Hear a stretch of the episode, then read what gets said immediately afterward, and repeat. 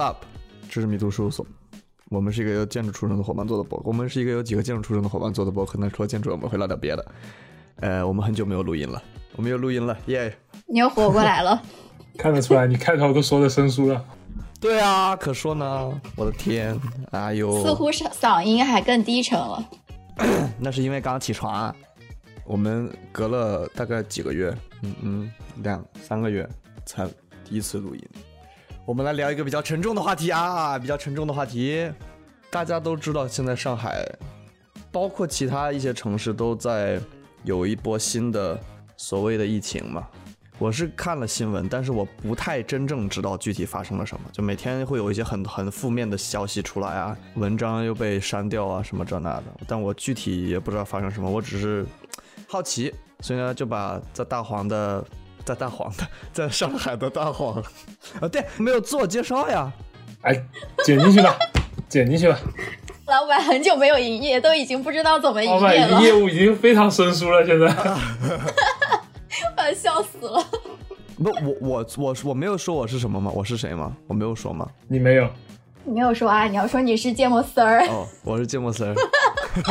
我是大黄。我是点。对。所以呢，就是呢，把两个上在上海的朋友叫过来聊一下天，然后看一下，因为我我自己是很想了解在上海真的是什么情况。嗯，啊，这段时间我也比较忙，也就是因为什么我没有搞这个东西，然后呢，也是因此我也没有跟我也没有跟上海的朋友联系，所以就借这个机会，对吧？哎，嗯，对，是的。所以你们现在是什么情况呢？呃，我们都活着，结束了。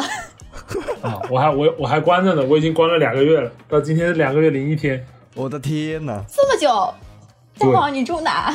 比我还久。我住普陀，我是第一批被关起来的。三月一号的时候，呃，那个时候上海只有九例，然后我旁边的楼有一例，我们这边三栋楼就封了。那天我正常上着班回到家里，然后就有居委会的人过来跟我说：“你要进去吗？想清楚了，进去就是十五天出不来，你就是必须要进去。”我说：“猫在里面，我必须得进去。”然后我就进去了。一路又关到了今天啊！我靠！你当时我看你发了朋友圈，对对对，我也看到了。我当时好像还给你评论来着。对，那时候好多人评论，就大家都觉得很稀奇，说啊，真的被关了，真的被关了。到后面所有人都被关进去了。我我，哎，我是看着楼下的树从秃的，然后到开花，然后到了长叶子，然后叶子又落掉了，我还在里面。我记得你当时是开心的跳着跑进去的。很想要被关啊！对对对，那那个时候确实就是谁不想居家办公呢？谁能拒绝居家办公呢？对呀，现在是不是觉得自己太年轻了？哎，现在太年轻了。我要知道关两个月，我真不想进来。那个时候，那个保安大叔还跟我说，如果你有朋友家可以借宿的话，你现在去还来得及，我不把你关进去。但是你如果进去了，我就不能再放你出来了。我的天哪！哎，为什么？所以意思是你如果去朋友家住，然后等你们楼开叫什么解封了以后，你可以再住回去，然后就不用再就不用再封在里面。对，当时那个情况是这样的，呃，当时那个情况是局部封嘛，只有疫情爆发的那几个楼和小区封一下，然后楼封十四天，小区好像封闭，小区是进出要凭证，但是可以进出，但是有那个那个出入证嘛。那个时候上海没有全面爆发，那个时候只是点状爆发。所以情况还不严重哦。对，当时应该是动态隔离吧。当时对，当时还当时那个人手还很充沛的，外卖什么的随便买。对，那个时候我其实我就是那个时候囤了好多东西，要不然后面我真的撑不过去。嗯嗯。我刚刚想说，那但是其实你现在往回看到最后，你还是要被关关在家里啊。对。所以当时如果去了朋友家也没什么意义，是不是？没有意义，完全没有。哎呦，真的是。哎，所以点你现在在家待了多久？我的话，我居家有五十天了吧？那也没有好多少呀。那还是会好一点。我以为我是第一批被封的，没有想到大黄比我还要早。没想到我才是第一批被封的。对。哎，那问题是，所有的人现在都待在家的话，上海街上有人吗？现在的话，应该会有一些物物资运运输运运输的人吧，或者就是。卖那个外卖小哥啊，跑腿的人就没有老百姓，街上是没有人的。对，没有那些闲逛的人。没有没有，商场也都关了，店也基本都关了。全上海都没有啊！一会儿无人机飞出去看一下，我也不知道。对，也对哦，你们也不会知道有没有人。对啊，其实这两天会好一些，之前的话是真的没有的。啊，我跟你说，现在有一个什么情况，你知道吗？外滩，外滩那个不是全都是石头的水泥地什么的嘛，然后现在上面都已经长草了。我操，真的假的？真的，我可以给你们发照片。快发来看看。问题是这个照片是谁照的呢？可能有一些无人机啊什么的，住在附近的人，对不对？哦，也对哦。对。哇，住住外滩附近好有钱哦。然后就有一些新闻什么站出来辟谣嘛，说没有。然后辟谣的照片是从江上拍过去的，就是没有拍到那个外滩那边石头那些地什么的。然后大家就觉得啊，上海再一次辟谣错了。哎，对，首先啊，我那就我们就跟这个提纲走，好吧？啊，好，那也那也行。第一个问题，我就想知道你们现在在家每天都怎么过的？因为刚才点跟我说他开了一瓶 real，然后这是最后一瓶了。感觉弹尽粮绝了。是的，给你们看一下。好珍贵啊，这个东西。进我们节目。然后我还看很多人在囤可口可乐。那我是不是该去开瓶可乐？哇，那你是拥有食物链顶端的。我当时被封进来的时候，那时候呃，盒马还可以自由送。然后我每天因为在家里嘛，都要买菜，然后经常就会看到特价。盒马那时候可乐特价，我就买了两箱。两大箱，然后买了四十多瓶，后面我之前还囤了一些什么旺山楂，还有元气森林啊，还有一些别的别的饮料。不过现在倒还好，就是四月初那段时间还比较珍贵，现在基本上都可以都可以买到了。对对对对对对，团购啥都有了。哦，对，倒是还有看到有小区会用那个什么，呃，比较贵的那种护肤品。腊梅换就是可乐啊之类的东西。我操，这也太那啥。对，可乐有这么重要吗？有。嗯，当你被关久了以后，你就需要多巴胺，然后可乐里面的话是会有一些让你快乐的因子的。说实话，以前我也不觉得可乐这么重要，但你真的没东西喝的时候，你就好想喝点有味道的东西。你家里啥都没有，除了白开水，要么就是紫菜蛋汤、番茄蛋汤，就但那个东西跟饮料是不一样的。你没有被胡萝卜攻击过吗？当你收到的物资都是胡萝卜的时候啊，就胡萝卜、土豆、洋葱、卷心菜四大件嘛。对，好，回到这个问题，你们每天都怎么过的呢？现在，点先说，我先说吗？这两天的话，就基本上睡到自然醒，醒来以后就。看一些剧，然后边看剧的时候可能会去准备一下午饭什么的。哦，因为现在在放假是吧？对对对。但这两天的话，其实开始懒了之后就 点外卖，点完外卖之后就看一些书啊或者剧什么的。然后下午有的时候会，我们现在可以下去了嘛，然后有的时候就下去，嗯，跟朋友一起去逛逛这个园子里面啊，或者就是去打打球。哦哦，可以在小区里面活动。对对对，可以。哦，现在可以了。这样。哦，因为我们小区的话是没有阳性的。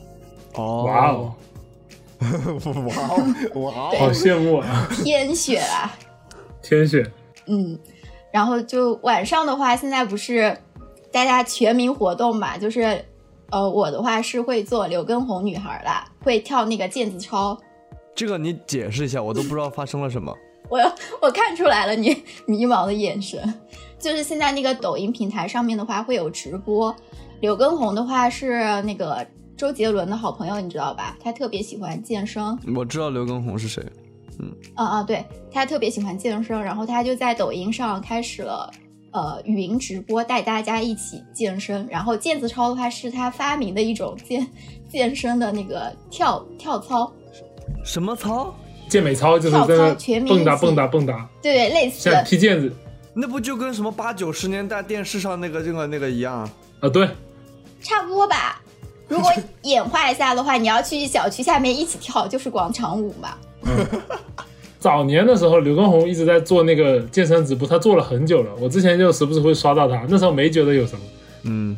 然后最近疫情的时候，突然间就爆火了，一场子几千万的粉丝，几千万人跟着跳是很正常的事情。对，是。每个家庭都要被一个谋财害命组合给攻击，谋财李佳琦，害命刘畊宏嘛。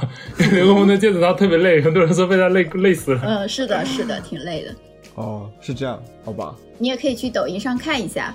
贫僧没有抖音。哦，好吧，TikTok。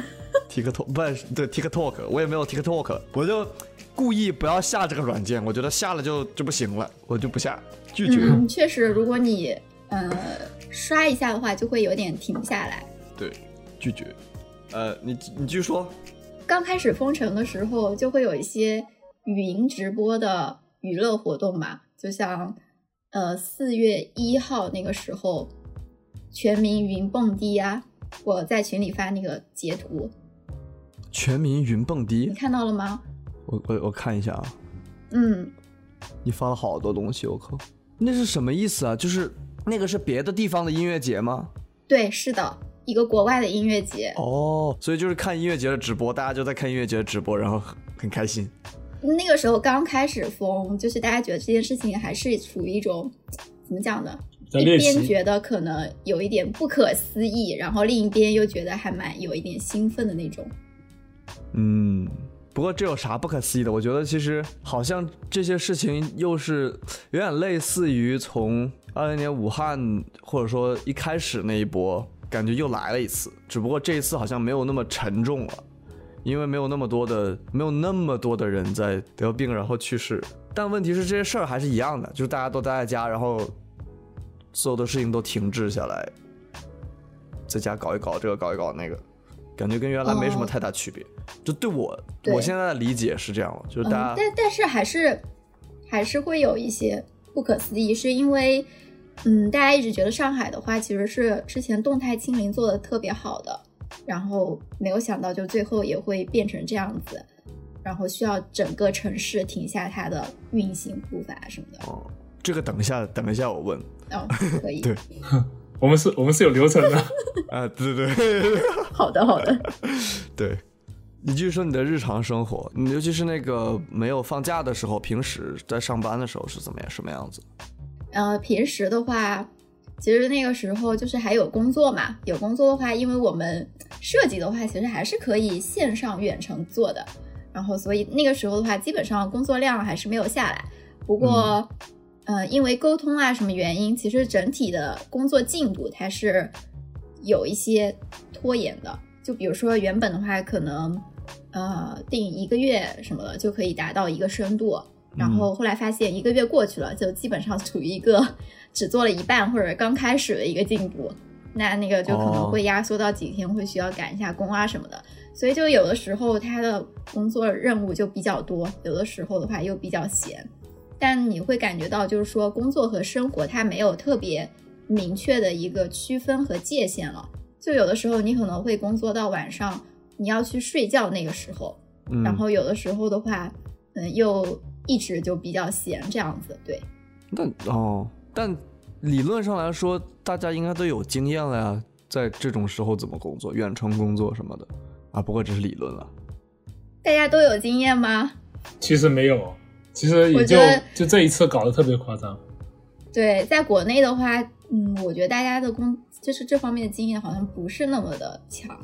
哦，这样啊，其实这一次跟武汉那次还是有点有点区别的，因为武汉那一次是这个疫情刚出来，然后那个时候病毒的特性是致死率比较高嘛，传染性没有这么强，而且没有这么隐蔽，所以那个时候控制传播相对容易一些。然后第二个是那个时候医院根本不知道是这个疫情怎么搞，所以那个时候出现的最大风险不是病死，而是击穿医疗系统，就是所有人都怼到医院去，然后医院搞不定，又人一聚集，又引发新的传染嘛。但是这一次情况不太一样，一个是已经知道怎么治，然后这个病毒致死率本身又不高，风控的这些隔离的制度什么也做得更好。只是防尽量防止传播。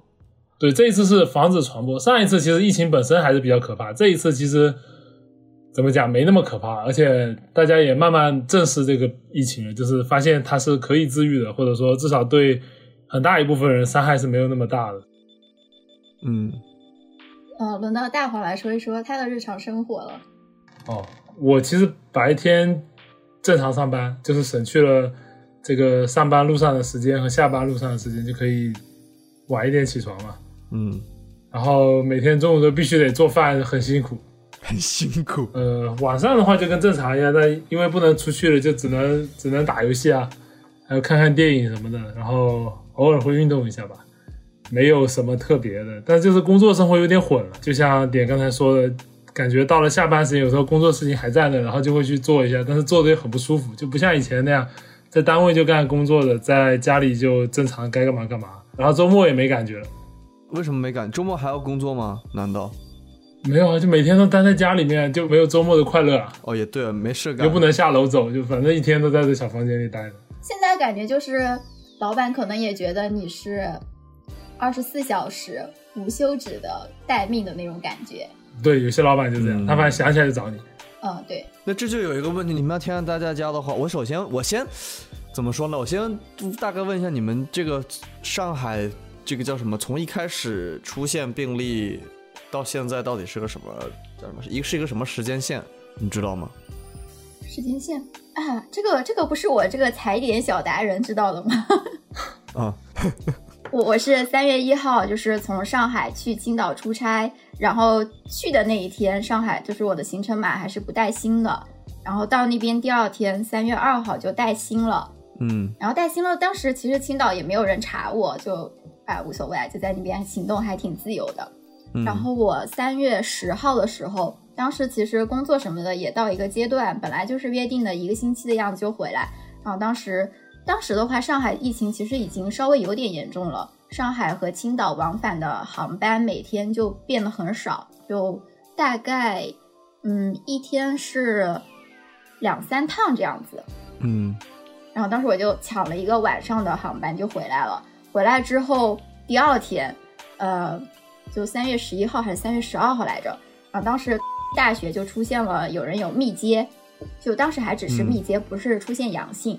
但是因为呃，他们有一个学院，就是跟我们是在我们集团下面的，所以嗯从那个时候开始，我们就居家办公了。哦，我就一直居家办公到现在。哇，然后中间的话是到四月二十八啊，三月二十八号左右吧，就是全程开始先说的浦东风控嘛，然后再到浦西。先是浦东，然后是浦西。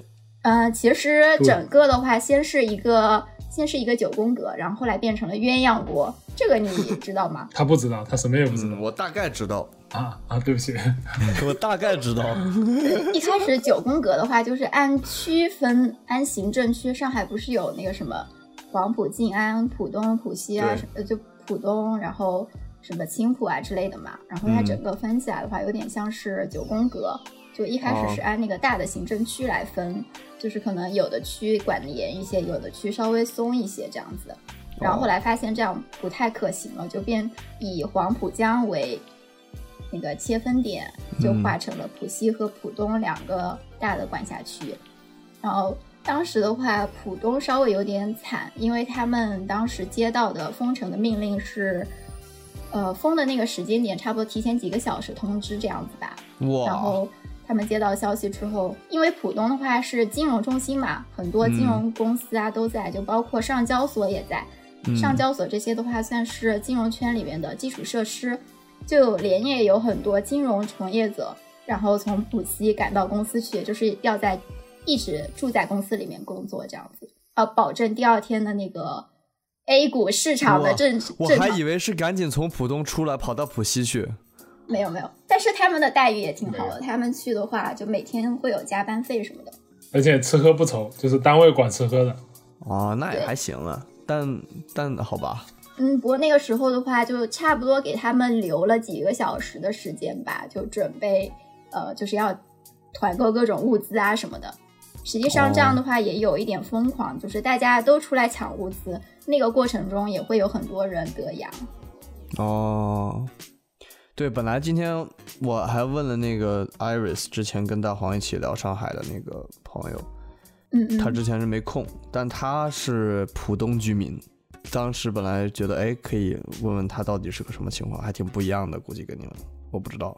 Anyways 吧，那肯定。对，浦东应该跟我们还是会有一点差别，是浦东这次爆发的比较严重嘛？就像你刚才说的，先是一号左右，先是点状爆发嘛，然后到了十几号的时候就开始出现大面积的爆发，但是还没有封控，那个时候是呃居家办公开始了，然后已经大很多人都不去上班，我们也不去上班了，然后那个办公楼也不让进了，然后差不多到了二十多号的时候就开始这种区域风控，就是说的九宫格嘛，一个一个区分。三月底的时候就开始出现了那个黄浦江，就发现一个一个区分不行，一封不行嘛，必须要浦东浦西轮着封，一边封四天。那时候就开始疯狂抢物资了，已经东西已经开始变得难抢。然后到了四月四月初的时候，四月初的时候，我们这边居委会就在小区里面拉广播，他就说，呃，大家准备好防控，准备好四到五天的物资。然后那天去河马的时候，就已经里面除了一些冰冻的东西，啥都不剩了，大家已经开始抢物资了。然后封进来之后，呃，四月五号以后，那接下来的十几天是最严重的十几天。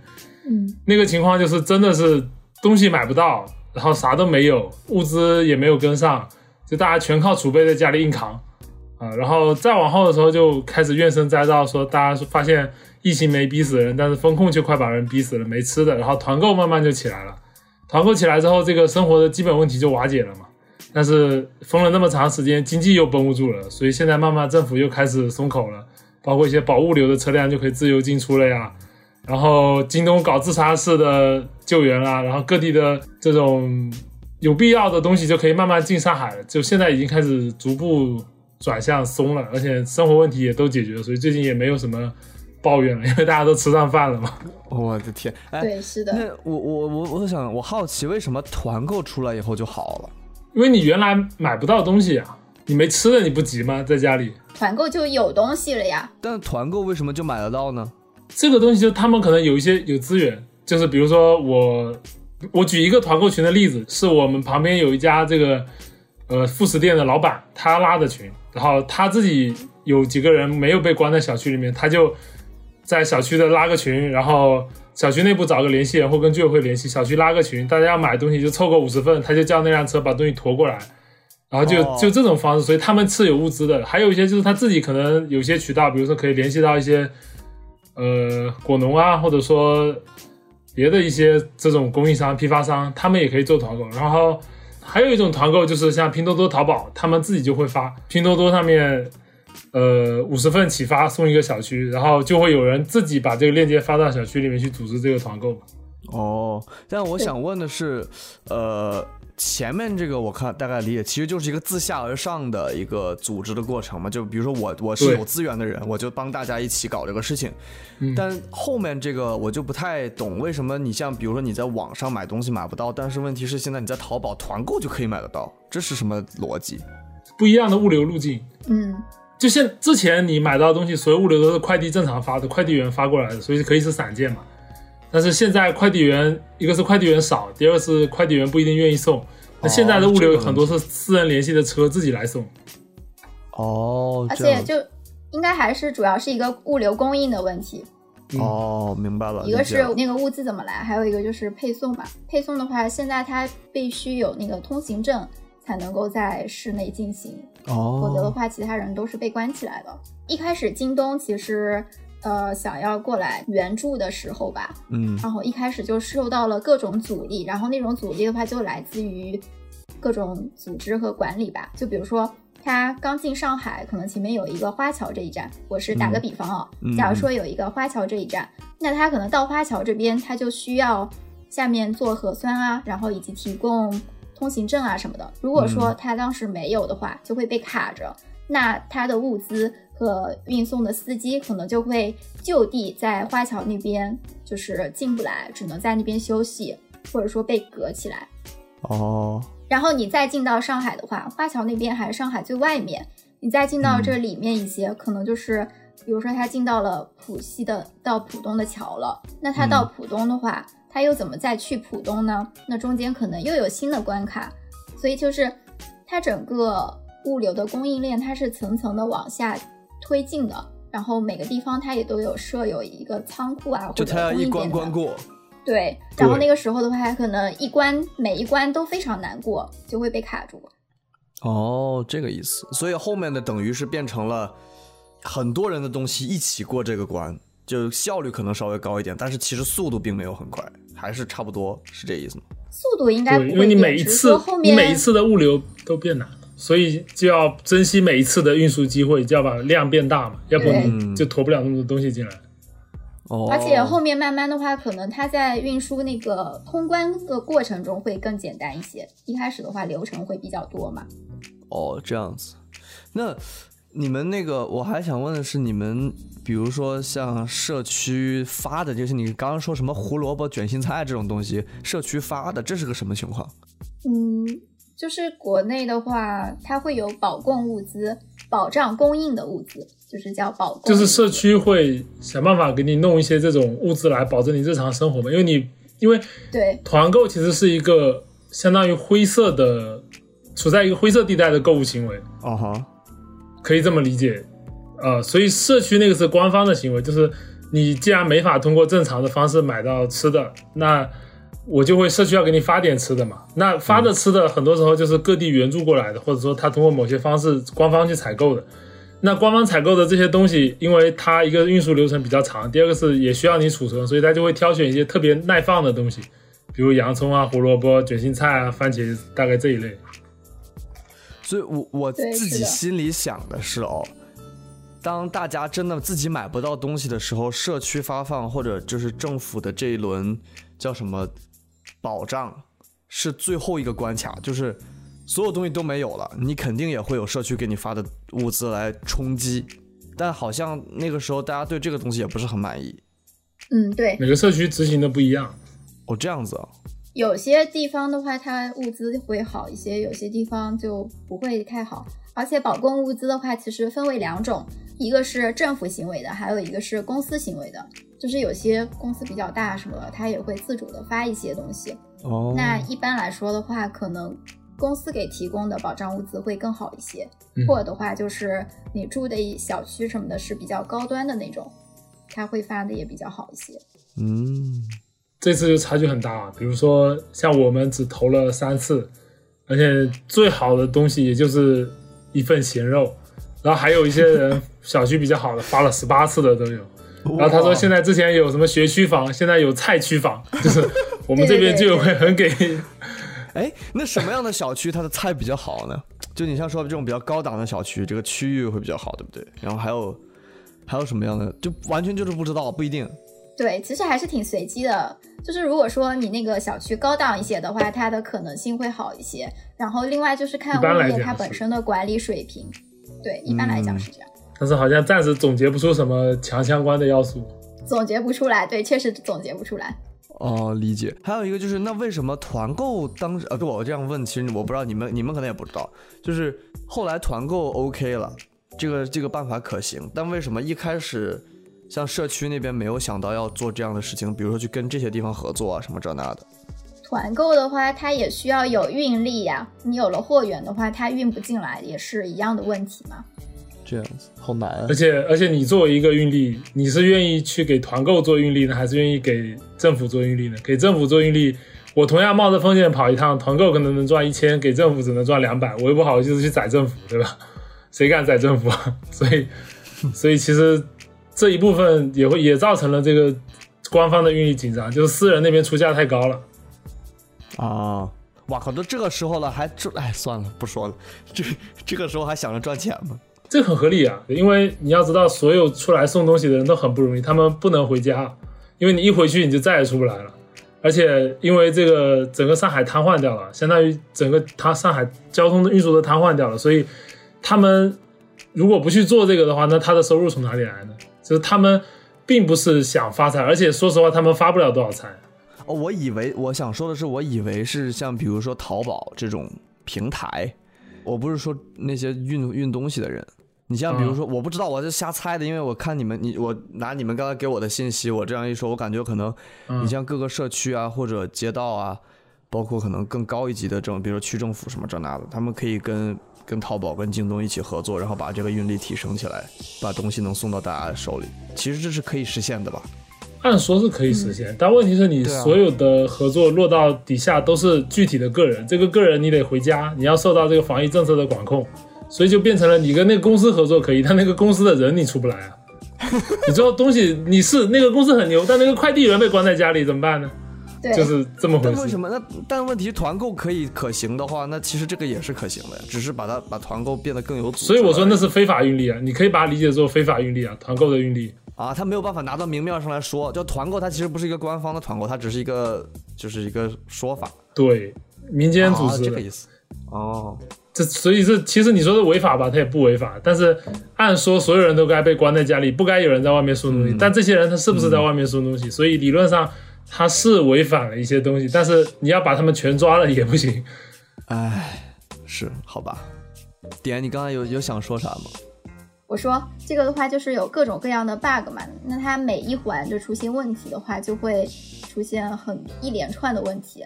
就比如说送快递这件事情，其实是当时的话是很多快递员他本身就阳就变成了阳性了。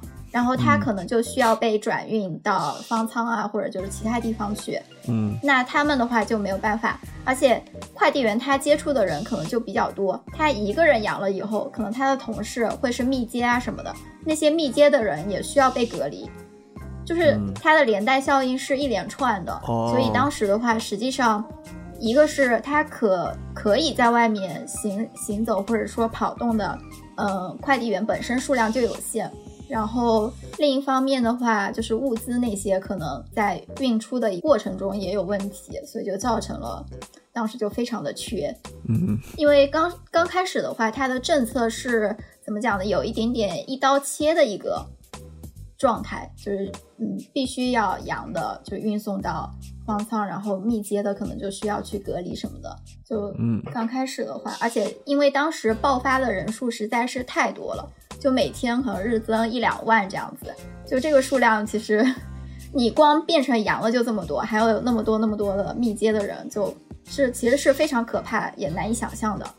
我记得当时有一个特例吧，就是在浦东，浦东这次不是非常的严重嘛，当时就有那种小区，一个小区的人有医疗队进去检测，就发现一测，我靠，一下子检测检测出来了两三千个人是阳的，我的天，然后医疗队直接就撤出了。然后把那个小区就封闭了，让他们在里面自生自灭，就大概是这种感觉。我靠！啊，你你你可能就真的不知道，就是在上海这么高密度的一个城市里面，它一个地方爆发了之后，它的牵连性会有多么的大？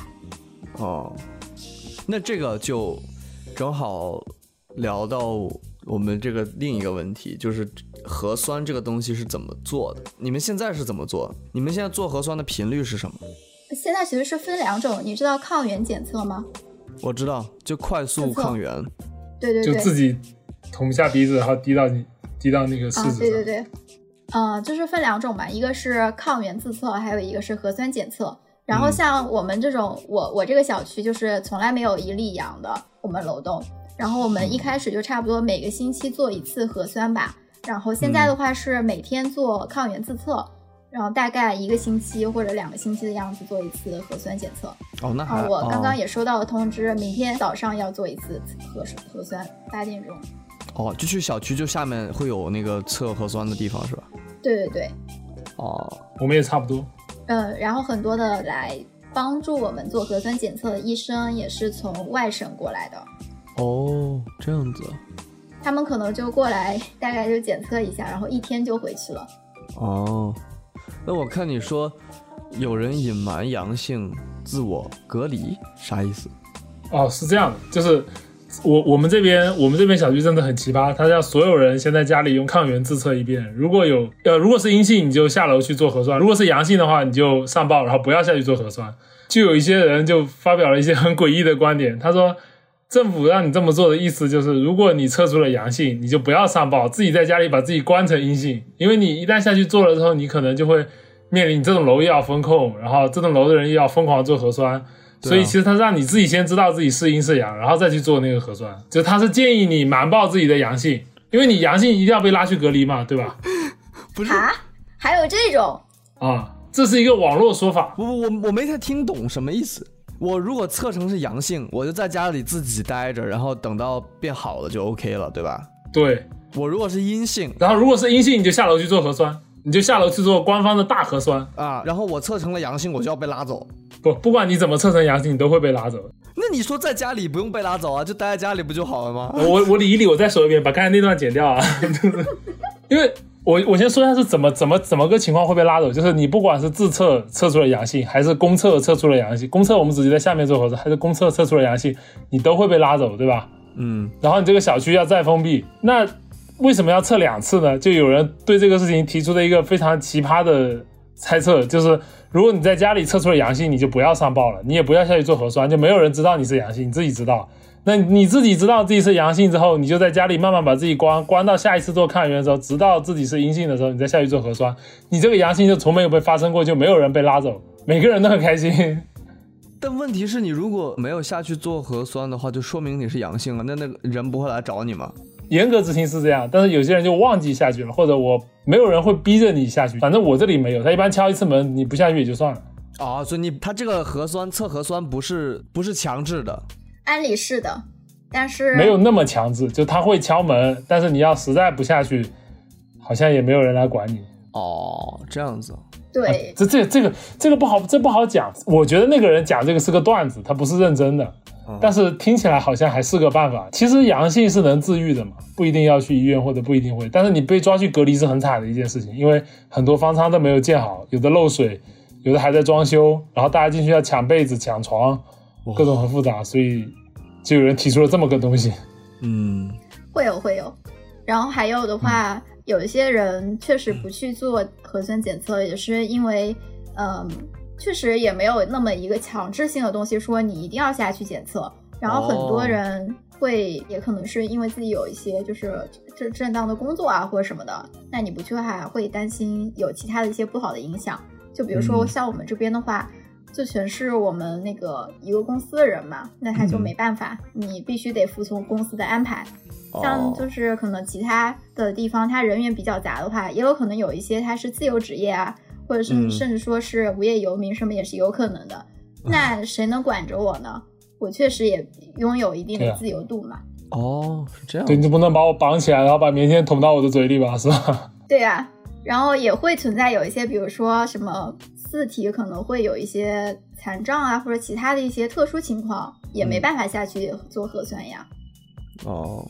这么大的一个城市，它的情况是非常的多种多样的。呃，我甚至还听说过有一种情况，呃，那个地方哦，是说那个浦东好像是北蔡那边吧，就它的得阳率就非常非常的高，然后那边甚至就已经大家就是已经揣测出说那边可能环境污染了，然后要求是说让那边阴性的人搬出去。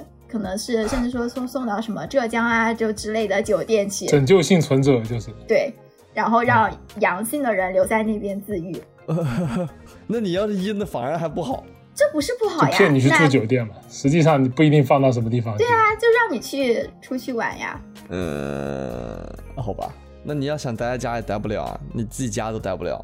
那那也挺惨，对啊。所以所以其实反正核心就是这么。这么高压的政策，而且或者这么广的执行面下面，肯定会有很多灰色地带的，因为没有那么多的力量去把每一个政策都落实到特别特别完美的程度。确实，嗯，哎，那我看你，我看你说居民大战居委会跟居委会阳了是啥？哦，这是两个两个真事，但是还蛮搞笑的。先说那个居委会阳了，就是我有一个我有一个同事，他们。居委会每天组织测核酸，结果测着测着，居委会整个居委会阳了，所以就没人来管了。就检查的人被关进去了，怎么就没有人管了？那居委会阳了，居委会被隔离了，怎么办呢？后面怎么弄我也不知道，反正他们他们后来居委会好像居委会自己说自己阳了，所以暂时就处于一个没人管的状态了，没有人能去做那些事情了嘛。这时候行动自由的只有居委会。这是一个 bug，你看，这是所有东西都是自上而下的，那上面这一轮。啊，阳了以后，下面就没人管了。对的。哦，好吧。那大战居委会是什么了？等等一下，等一下。哦。你要拿什么？嗯，来来，你来吧。请进。等一下，呃，我女朋友拿个东西。这就是他们的苦，他们还要再发实体的东西，就得叫闪送。哦。啊，闪闪送现在有的叫了。有啊，但是运力少了很多，但还是有的。哇，那他们就是，我像我刚刚听你说，他们很受影响，是不是？对啊，就他们要发实体的货嘛，那就是运力不够，然后就要加价嘛，特别贵。而且还有，因为有的地方，比如说你不能从上海直接运到一个地方，你中间要到哪里去转运，所以就要联系两段物流。本来一段物流就能解决问题，现在还要再转运一次，就是各种加钱。哇，那现在成本好高啊！对啊，对啊。好像送到上次说送到徐州还是送到哪里？吴江好像四千多，我操！就死贵。这么贵，震惊了，震惊了，震惊。再说那个居民大战居委会，这个非常搞笑。这我们这边不知道为什么某一天居委会带了一些外面的人进来做核酸，然后没有他没有跟居民这边通知，结果就有几个居民看到外面的人走进来做核酸了，他就非常生气，就跟居委会在那大吵。大致内容就是你为什么没有经过我们的同意就带外面的人进来做核酸，然后他们是是阴性还是阳性你也不告诉我，然后越讲越激动，越讲越激动。那居委会的人也，你说这个东西肯定他理亏，所以他也就躲着他不说了。结果那个人越说越激动，在下面大骂，说什么这是我的家，你一点都不尊重我的安全，你这是草菅人命，你知道吗？就讲的就非常夸张。对，他就追着居委会拿那个摄像头一直在录，然后人家居委会就躲。你说正常居委会这个时候已经承受很大压力，他肯定躲。你跟你吵有啥意义呢？是我我也躲，对吧？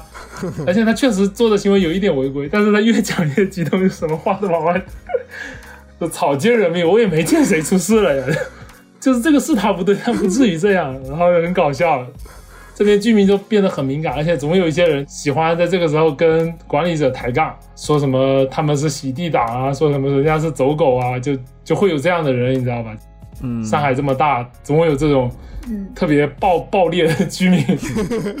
你知道这就是个问题。你首先把这个事情渲染成了一个很严重的事情，嗯，然后所有的管控啊这些东西都变得特别严格，居民就会自然认为在心里怎么说呢？潜意识就会认为这是一个很大的事情。那一旦出现这种事情，居民也会很激动。你先不管谁对谁错是吧？嗯，哎，那他肯定需要一个情绪的出口了，那居委会就很难做了。但为什么你们最后知道为什么他们把人带进来做核酸吗？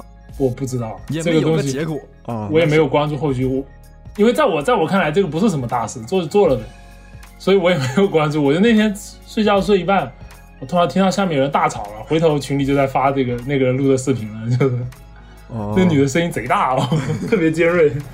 好吧，是这样子。我们进入下一个话题。点，你说这个语文提升是什么意思？对，风控管控，我确实没有理解风控和管控到底是什么区别。我看有人在说这个东西，但是我我也不知道发生了什么。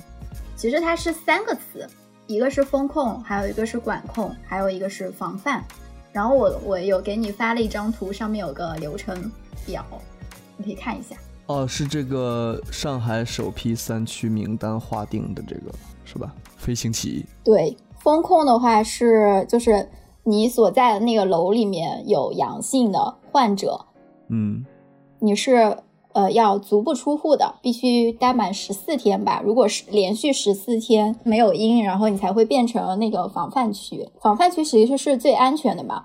然后管控的话是处于中间地带，就是你所在的楼栋没有阳，但是你小区内有阳性患者，也可能会有那个密接的风险。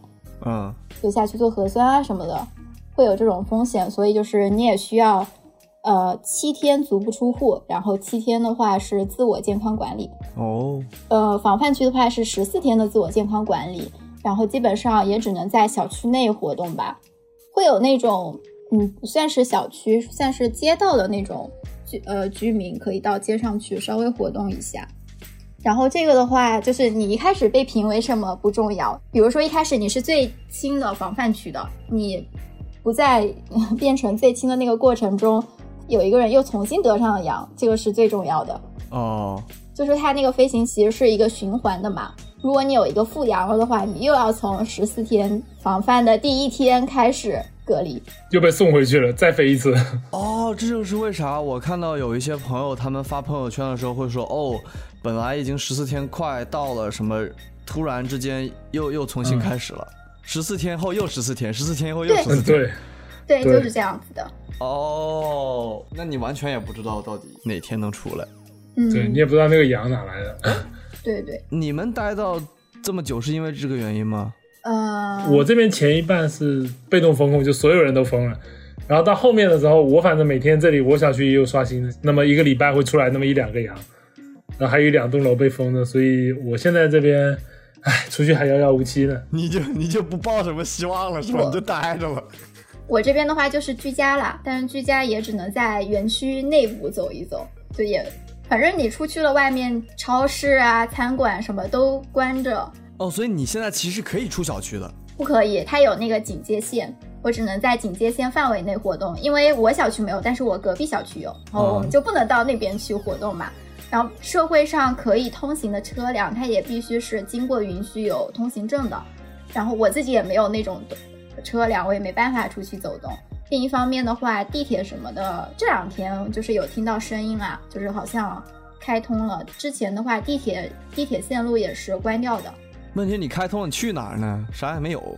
对呀、嗯，就是也没有用。但现在开了的话，应该只是给一些医疗啊，或者是其他的物资运送做这样一个线路提供。哇，太强了。好吧，嗯，就是这样子的。然后说是一个语文提升的过程，是因为基本上隔一两天它会出现一个新的小政策，然后那个小政策的那个语言组织就非常的嗯咬文嚼字，对，你这都哪儿找的？那个就是官方发布呀。天你需要细细的去品味它每一个词里面，嗯，那个微妙的一些小差别。就我国的所有行政文件的每一个词都是精雕细琢的。你如果没有读懂那个词，你就没有彻底理解这份文件。比如说、啊差不多就是这个意思。给念一下你写的都是啥？压茶推进。那你压茶推进，你解释一下。我还真不太懂，我这个语文不是很好。压茶推进最初的话，其实是在农作物上面的，就是，呃，农作物在那个育苗的过程中，它是一茬一茬的那样，你懂吗？嗯，非常然后。当时上海的上海的风控就是先浦东再浦西，一一片一片，它也是这样，就是像那个育苗一样，一片一片的封起来的。哦，就压茬，一茬一茬的压。一茬一茬对压哦。那进锐出击呢？梭哈，嗯，都给我上。差不多就这个意思。嗯，呃，音转进转我应该大概理解，是不是就是转音的意思？嗯，不是转移，不是，就应该是所有该转运的都转运掉。哦，转运。对转运，哦这个转是转运，嗯就是物资是吧？对，嗯，呃，不是物资，是人，就是比如说你得了阳性，或者说你是密接，你需要被转运到方舱，或者转运啊转运到那个酒店。运人了，不是运物资。这个他妈贼搞笑。哇！我在我我之前在网上看到那个方舱的一个大楼里面那个那个照片，我太震撼了，太强了，巨型酒店，我感觉。我们还有一个同事住进了他自己设计的方舱，哇！他在设计完这个之后自己得建筑师。最崇高的荣耀。对对对，太强了！鼓掌鼓掌，给建筑师鼓掌。哇，太强了！这是这什么毕生的梦想，住进自己设计的东西里面。毕生的梦想实现。对，没想到是以这种方式。然后进去以后会不会发现厕所有问题？呃，搬起石头砸自己的脚。那然后这个词儿我经常看，社会面清零。什么叫社会面？除了社会面，还有什么面呢？大黄来一下，我这个我也不是很清楚，咱也不知道。我这就给你搜一下。社会面清零一般是指所有新的确诊病例或无症状感染者都是在隔离管控场所发现的，社会面不会出现阳性感染者。哦，就是说没有在外面跑的阳性人。对，应该这么。对它，它还有一个百分比，就大概是说，如果连续三天单日新增数占区内总人口数比例小于十万分之一，就可以认为社会面基本清零。哦，就比如说我这个区，嗯、一共只有十万个人，那如果连续三天每天新增的人数小于一个人，那它就是社会面清零了。小于一个人不就是没有人吗？就 但这个区又不止只有十万人，对不对？你不要这样钻牛角尖。好的，好的，好的。后面还有好多词，我我咱就不解释了吧。我觉得，除非有很有意思的，什么闭环生产、网格化筛查、提级管理、改善性物资。改善型物资就是咖啡啊、Rio 啊、可乐啊之类的。哦，就是就是比较好的东西是吧？对，对，哦因为之前的话，就是这个东西呢，你也可以开阔一下眼界。开阔一下眼界。我这边的话，收到了一些 三无产品，然后还有一些比如说来自未来的食物。What？你真的收到了 来自未来的食物？什么是来自未？哦，就是它的它的生产日期是在未来吗？对，他没想到物流这么给力，你知道吗？都已经快到超越光速了。我还吃了，我吃了一半，是一个面，你可以说什么是什么牌子吗？没有牌子。那个牌子没见过呀，就是你在淘宝就各大官方渠道搜不到它的那种牌子。来自未来的食物太强了，我的天！然后你这个是自己买的还是社区发的？这这这这这这个是当然是发的呀。哦，是不是啊？你花钱买的未来东西，你不得投诉一下呀？对啊，是不是啊？啊，谴责社区啊，也没有说你是什么社区，没关系，谴责啊啊！大黄你说，嗯，哦，对我这边有个同事收到了那个酱鸭，然后那个酱鸭他啃鸭腿的时候打开，发现两个鸭腿之间串了一个竹签，把那个断骨给续起来了，打了一根竹钉。啥？他还发了照片，就是就是社区发了酱板鸭嘛，然后他吃正常吃那个酱板鸭，结果吃啃鸭腿的时候发现那个腿骨中间是断成两截，但是用了一根竹签把它串起来，还做过手术这个鸭这是一只做过手术的鸭子。哦，网上你还可以去看那个李立群，就那个老演员，嗯，他有有播过他吃的东西，然后好像有一些稍微有点问题吧。Oh my god，这是妈呀可多了这些，太强了。太强了。好，还有什么别的词？静默、侧卧、硬隔离，这还有不同体位，啥意思？不同体位。硬硬隔离是跟建筑有点关系的啦。硬隔离就是，比如说那个小区它是一栋一栋的，就是那种多层的话，它不是呃一梯就是十来户这样子。啊，对，是硬隔离就是有那个绿色的那种围栏，然后直接把小区的门那边给封住。哦啊，那个图片晚点再搜给你看。对，嗯，但是其实这是社区行为，差不多。嗯，还有围住围住捞杆，围住捞杆又是？围住捞杆，敲门行动，拨点攻坚，那是什么莫名其妙的东西？这应该都是压茶推进的细化，或者压茶推进的。对对对另外一种。对，那我们这个就聊到最后一个话题了啊，就为什么一定要非要把这个东西搞得这么严重？呃，所有的人都要测一下，然后一定要清零了，然后搞得现在整个社会停摆，有必要吗？如果你珍惜泥土兽手，我们就不聊这个。好，感谢大家今天的收听，再见。我们可以聊，然后剪嘛。我并不是想说，就是聊那些所谓不能聊的东西，我但我是想知道你们自己就是在上海住的人到底是个什么感觉，仅此而已。我觉得两个维度吧。第一个是这是个我们一直搞清零，搞着搞着，在这个时候你是不能认输的，因为国外已经全部放放平了，包括英国。英国之前好像是说，如果你得了新冠，你必须要汇报，你不能隐瞒。那现在说你没有权利汇报，别人也不能问你到底得了什么病。就这个东西，它已经把它完全流感化了。然后中国在这么多年一直坚持的是清零政策，至少这三年一直坚持清零政策。如果这一下你不清零，你放纵，你放任它去走，它最后一定会迎来一波爆发。那波爆发的时候，那就相当于政府承认这个行动是失败的，之前所有的管控都没有意义了。而且那个时候会出现一个很尴尬情况，就是欧美已经跟或者说其他的国家已经跟这个疫情实现共存了，他们已经从那个呃不断的疫情的伤害中已经适应这个事情，它可以正常发展。但是中国在迎来那波爆发的时候，你的经济又会崩一次。就所有人都得了这个新冠，然后大爆发，经济又会崩一次。那个时候对中国的经济会形成一个很大的波动，政府不能接受这个事情，所以他一定要选择清零。而且尤其是如果再有一波那样的大疫情的话，医院也又会再一次受不了，医疗系统。又会爆，对这个跟我们的医疗系统的国情也有一点关系。然后还有就是一些意识形态的维度吧，还有一个维度就是可能，如果这个疫情爆发了，那我做市长，最后如果问责下来，那我一定要担责，因为没有任何人允许我让这个事情爆发。但如果我实施风控，这个疫情最后被压下来了，哪怕中间有很多人出了事情，但是因为这个是整个体系里所有人的共识，所以我这么做造成了损失，但是大家可以原谅我。嗯我觉得也有一部分这个关系，就是他从自己的这个职位或者从自己的立场去对待这件事情，他要做出一个最有利于自己的决定。我理解，嗯，哎，没办法，而且话说回来，你也不能证明开放就一定比封闭好嘛，对吧？这个，所以对他来讲，他一定会选择。如果我是执政者，我也会选封闭，这个毫无疑问。但你没有办法说用一个没有发生的事情来确认现在的事情是对的。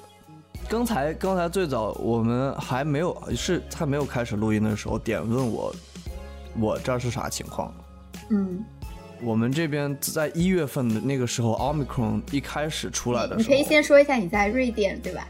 啊，对对对，我在我在瑞典了，就是一开始就没有人管的地方，从两年前就没有人管。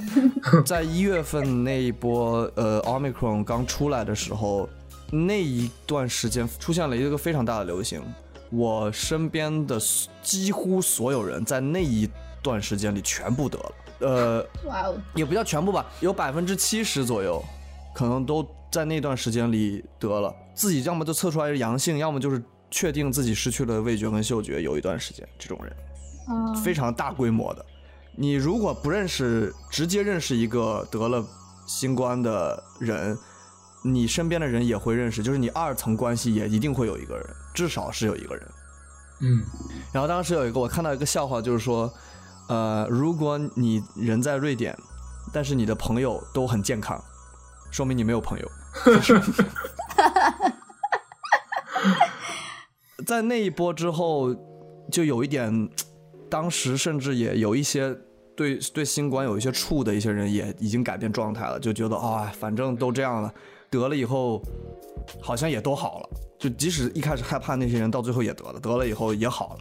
而且到那个时候开始，这边也都全部放开了。从那个时刻开始，已经没有人再去做这件事情了，就是关于新冠的防控啊这些东西，就是这样了。然后昨天，昨天这边是一个前天吧，前天这边是一个节日，算是整个公园都堆满了人，完全没有人在乎这件事情。所以区别确实很大，而且我我当时看到上海出现这个问题，对于我来说的一个冲击是，我一直认为上海，哇，这个中国最大的一个城市，最大大都市，对吧？我觉得这个城市非常好，嗯，而且包括上一期跟大黄还有 Iris 聊天以后，觉得哎呀，上海好灵，很强，对不对？非常棒。怎么突然间就变成这个样子了？就对我来说，啪打脸，对啊，对我来说是一个叫什么？一个冲击。而且我当时一个说法，就是我自己有时候跟别人聊到这个问题的时候，我就比较不太理解，这么大的一个城市居然能把人给饿着。嗯，所以你们对这个事情有一个什么看法，或者说自己的感受是啥？我觉得这个城市的内核就是自由且浪漫，呃，优雅又 drama 吧。我觉得就是这一次的话，可能就更好的体现了后半段，就是自由又 drama，优雅，呃，优雅又 drama。就最主要这一次体现在 它 drama 令人不可思议的一些事情上面。然后这部分如果细说的话，其实要从上海的历史啊各方面，它之前是买办嘛，整个基层管理可能对比于北京和深圳来说没有那么的有效，嗯，可能也会有一些些那种就是基层管理人员啊，然后还有一些其他的，嗯可能也有一些些，嗯、自私和利己的基因在里面的，所以就会也出现了一些就是哄抬物价啊，就这些不可思议的一些现象吧。嗯，但是这方面的话，感觉就还是 比较敏感的，不太好讲。啥都不能说呀，能不能说点我们都在嗯努力的保护咱这个宝贝的号。对，是的。哎，你知道现在微博都可以显示 IP，然后之前上海其实有那个微信上有运动啦，就是讽刺这次这个事件的，发那个小视频，就一直被四零四，那个你应该知道吧，对吧？对啊，看到很多很多。对对对对我感觉我当时都没有看到，我从来也没有看到过我的朋友圈里面有这么多人在对同一件事情发表同样的看法，几乎是咯。这一次真的是觉得好像不太一样，嗯。哎，我很好奇，你现在打了几针疫苗了呀？就两针，我就是在去年秋天的时候打了两针，你打的是什么牌子的呀？呃辉瑞是吧？叫 Pfizer。嗯、辉瑞。对，当时确实是有第三针，有第三针的时候，我就懒得打了。我感觉我当时的心态，呃，没有什么意义打这个第三针，我感觉。你得几次了？我所知道的，我跟你说的那个就得了一次嘛，之前聊那一次嘛，嗯就是我知道的是二零年底的时候得了一嗯，次嘛，那次我也知道。但是我不确定我十一月份的那个是不是新冠。我十一月份得了一次，我认为是流感，就是呼吸道什么的都特别咳嗽啊，然后浓痰什么，有可能是流感，因为那一次我没有丧失味嗅觉，但是时间特别长，一直到了一月份、二月份才好。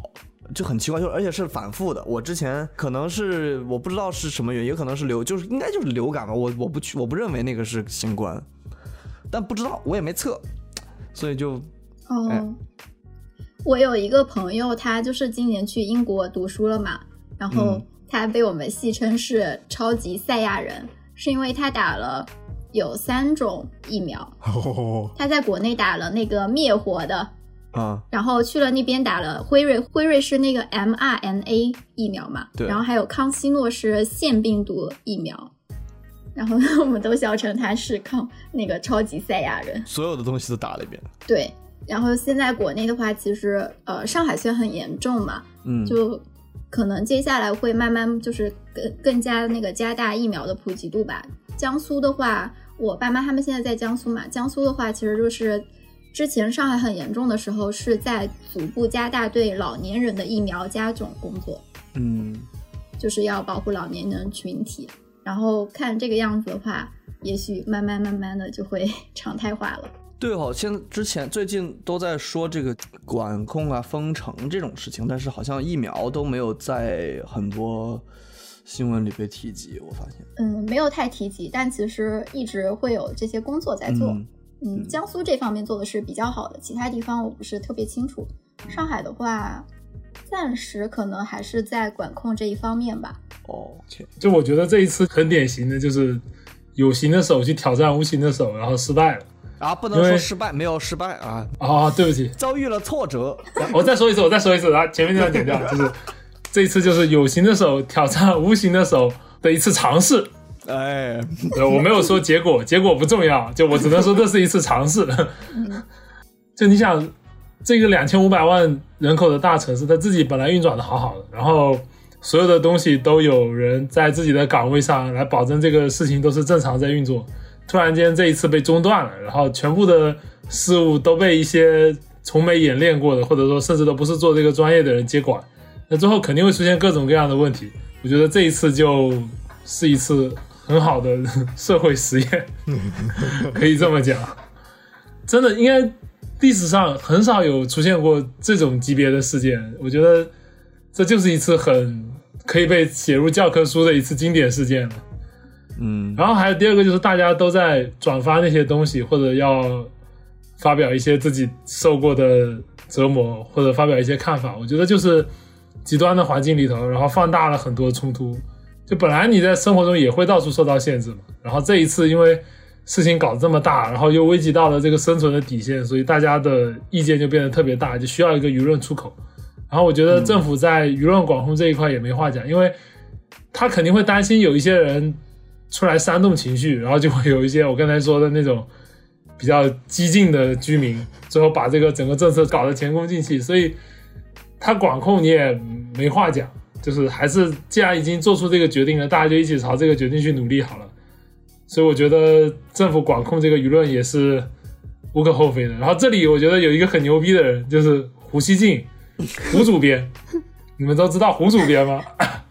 就是环球时报的主编。就这个人和稀泥特别厉害，他的思维呃表达他想法的方式和技巧是，我觉得当代几乎无人能以 无人能匹敌。就他他对于言那个舆论管控，他这么说的啊，他说西方虽然说言论自由，但是当政者却对这些大家发表的观点置若罔闻。